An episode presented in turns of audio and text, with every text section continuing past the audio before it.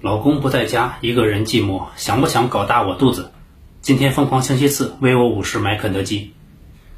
肯德基疯狂星期四文学，简称疯四文学，套路非常多，有重生的、赘婿、霸总，都是情感的，最后着落点都是要钱。明星的尽头是赵本山，网络的尽头是带货，文学的尽头是要钱。我今天就是要揭露这种网络乞讨，觉得我说的对的，能不能给我也点一份，或者点一点按钮，我们大家都开心。疯狂星期四，肯德基其实二零一八年就有了，好多单品都是九块九，主要是提升用户粘性，因为九象征着天长地久。如果是八块八就差点意思了，好像是要八八了。这也是商家的常用手段。以前媒体报道，一个日本老头专门收集各家的优惠券，每天日程安排的满满的。鲁迅曾经说过：“当你一门心思薅羊毛的时候，自己大约便已成为了羊毛。”但事实并非如此。老爷子每天骑自行车去赶场，吃完上顿就得赶紧去下一处。你以为他吃了很多垃圾食品，其实在路上早就消耗掉了，身体练得好好的。发优惠券的餐厅不一定能活得过他。有这种勤奋扎实的作风，这样的民族是多么的可怕！餐厅老板都哭了，说：“的确是太可怕了。”每个礼拜一到点就来，你还没法指望他病假，身体实在是太好了。我们的目标本来是百年老店，现在是百年老店店前的店。那肯德基风四文学是怎么得到巨量传播的呢？其实刚出来的时候效果也不好，请明星做投放，但是都没出圈。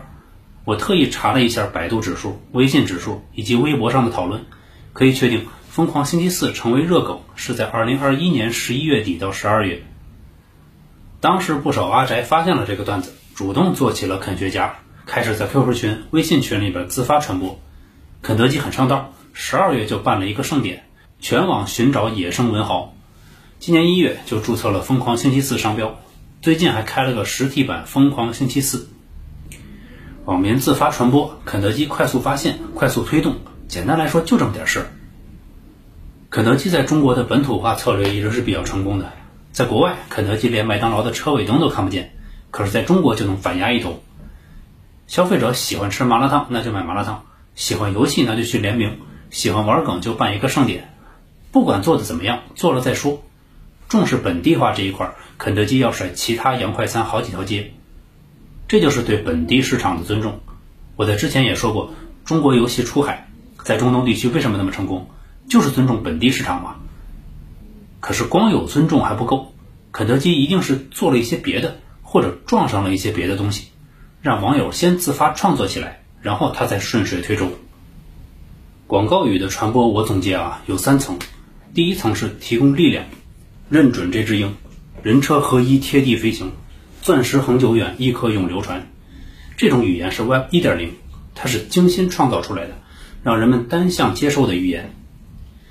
第二层是提供模板。十几年前的凡客体就是这样，他用简单的自我表达，我怎样，我怎样，我为什么什么代言，让人们可以快速代入，做替换游戏，这就是 Web 二点零了，开始有用户互动了。肯德基这种文学，我觉得是在第二点五层，它也是有一个模板，但这个模板主体不在前面，在于后面的反转。就好像十几年前有一个段子，一个年轻人说他觉得他对象出轨了，就骑电瓶车去跟踪。终于发现了一些迹象，这时候电瓶车坏了，然后详细描述了一遍车况，最后说：“请问我这车还能修好吗？”还有一个更高层，是我现在还无法理解的，比如说“杨杨杨，为什么追我？”这样，这种我觉得提供的是困惑，我们会扪心自问，是不是自己的智商有问题？这广告在电视里反复播放了这么久，一定不会是电视台的问题。一定是有些细节我没有捕捉到，那里藏着所有答案。再看几遍还是没懂。这时候我好像清楚了，这个世界上我不明白的东西太多了，我无法掌握的东西太多了。其实人在地球上不过几十年，地球也只不过是宇宙里面一个渺小的存在。我不理解，这重要吗？一点都不重要。那些广告就像时间一样，时间就是时间，它不需要你来理解。是时间定义了我们，轮不到我们去定义时间。想到这里我就轻松了，你们也轻松了，是不是？因为我又用废话占用了你们一分钟的时间。风刺文学可以说是一种创新，也可以说是用户对精英的反叛。互联网本来就是对精英的反叛。你的那些广告语是很精良、有力量，不知道憋了几个月憋出来的，可以像钢印一样打在人们的脑海里。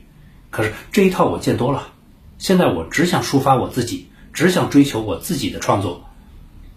这种创作其实要求有两个：第一，可以批量生产；第二，结尾是一样的。